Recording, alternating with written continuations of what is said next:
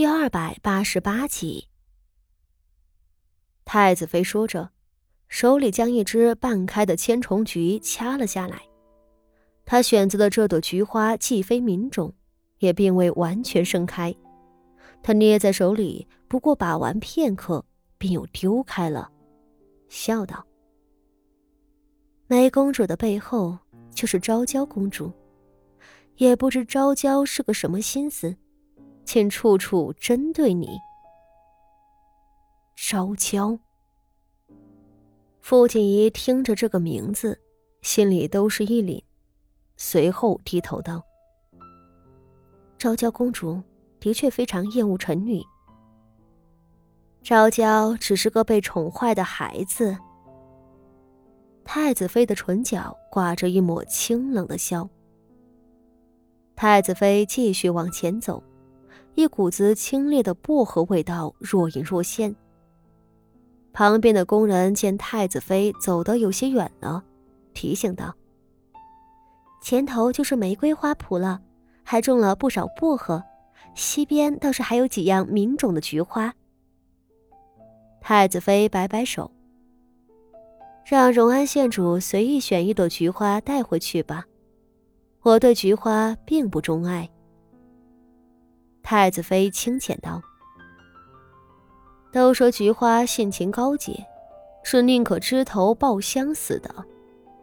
只是菊花离群所居，偏要在秋风里盛开，花色也素净的很。说是清高，实则是无趣的玩意儿。”太子妃随口一说，父亲一笑道：“殿下喜欢鲜艳的花色。”既然是花，若不鲜艳，又图个什么呢？菊花之所以被世人称颂，都是千百年来那些际遇不佳的文人们以花伤情，吹捧出来的。凡是活得风光的人，又哪里会喜欢这样的花？太子妃的话语中透着些许的不屑。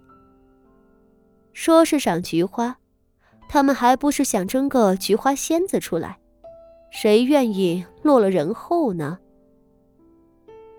傅锦仪只是浅笑。菊花这东西，他也不喜欢，颜色暗淡，花型朴素，有什么好看的呢？能喜欢菊花的人，无一不是郁郁不得志的。太子妃往深里走，锣鼓声更加远了。他不声不响地用手指随意在那些玫瑰花的花骨朵上拂过，玫瑰花鲜艳欲滴，香气更是扑鼻。太子妃本是很喜欢这样芬芳鲜艳的花只是如今有孕，也闻不得太浓烈的花香。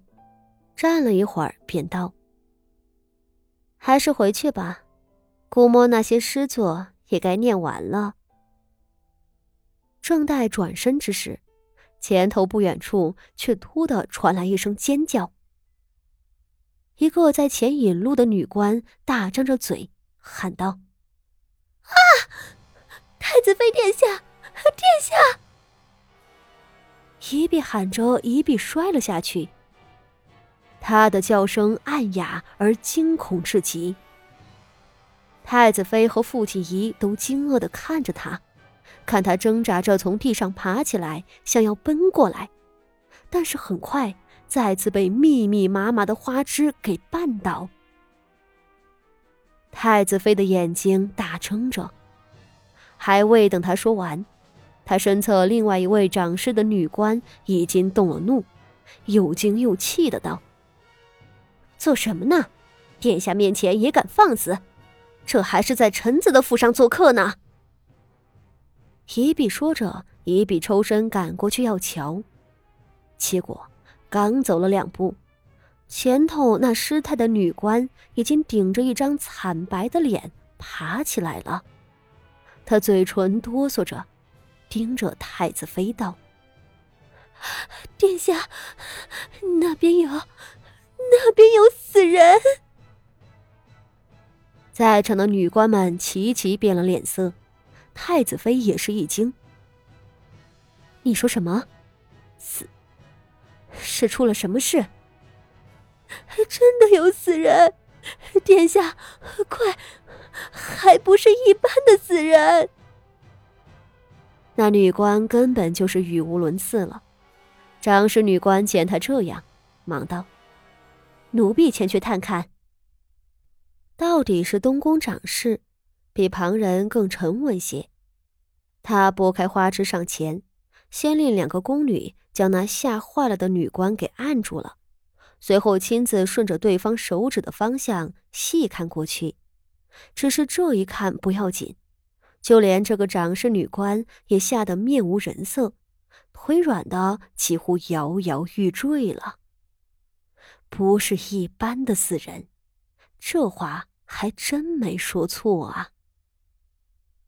掌事女官硬生生咬牙撑着，深吸了一口气，才回头朝太子妃道：“殿下，的确有命案发生，只是那尸体死相难看。”如何能污了太子妃殿下的眼睛？还请殿下移驾。太子妃的脸色已经很难看了。命案是吗？他盯着女官道：“若是寻常命案，你们几个如何会吓成这般德行？还不快实话实说！”太子妃虽然年幼，这话的威势倒是不小。那掌事女官满脸惶恐道：“奴婢不敢欺瞒殿下，实在是这场面有点儿……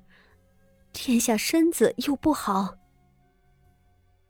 真出了事，本宫蒙在鼓里，难道就会有好结果了吗？”太子妃说着，竟迈步前去：“本宫亲自去瞧。”七个女官吓得想拦又不敢拦。傅锦仪跟在身后，都没有扯住太子妃的袖子。太子妃亲手拨开身边的花枝子，身后的傅锦仪也忙忙的扶住她的手臂。当两人深一脚浅一脚的走到了跟前，终于瞧见了那躺在地上的模糊的人影时，两人的身子都在瞬间僵住了。傅锦仪脸上所有的血色都褪尽了，手指都开始颤抖起来。那躺在地上七窍流血的死人，不是旁人，乃是今日跟随太子妃一同前来赴宴的贵女之一，不满十岁的七公主。